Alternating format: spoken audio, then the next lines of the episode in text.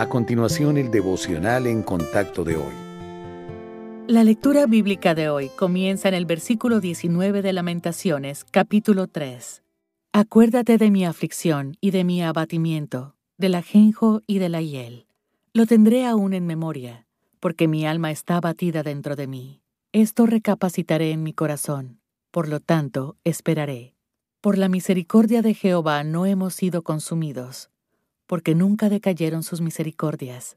Nuevas son cada mañana, grande es tu fidelidad. Mi porción es Jehová, dijo mi alma, por tanto, en él esperaré. Bueno es Jehová a los que en él esperan, al alma que le busca.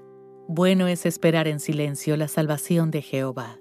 Estamos tan acostumbrados a un mundo acelerado que a veces también esperamos que nuestra vida espiritual sea así. Sin embargo, Dios actúa en favor de quienes esperan en Él. Veamos tres razones por las cuales los creyentes somos llamados a esperar. La primera razón es que Dios puede estar preparándonos para recibir sus bendiciones. Quizás necesitemos nuevas destrezas, madurez o visión espiritual antes de estar listos para el plan de Dios. Por ejemplo, David esperó años para sentarse en el trono que le había sido prometido, pero cuando lo hizo, era más fuerte y más sabio. Otra razón es que nuestro Padre nos enseña a confiar en Él. ¿Cómo aprenderíamos a tener fe si Él cumpliera de inmediato nuestras peticiones?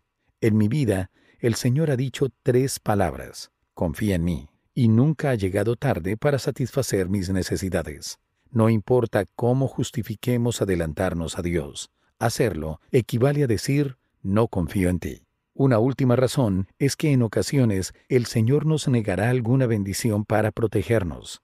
Puede que nunca descubramos el porqué, pero Dios decide con cuidado si darnos el objeto de nuestro deseo. Esperar no es fácil, pero adelantarnos al Señor puede estorbar su plan y traer graves consecuencias. Sea paciente, mientras el Padre Celestial se ocupa de los detalles. Cuando oramos de acuerdo con su voluntad, Él siempre responde.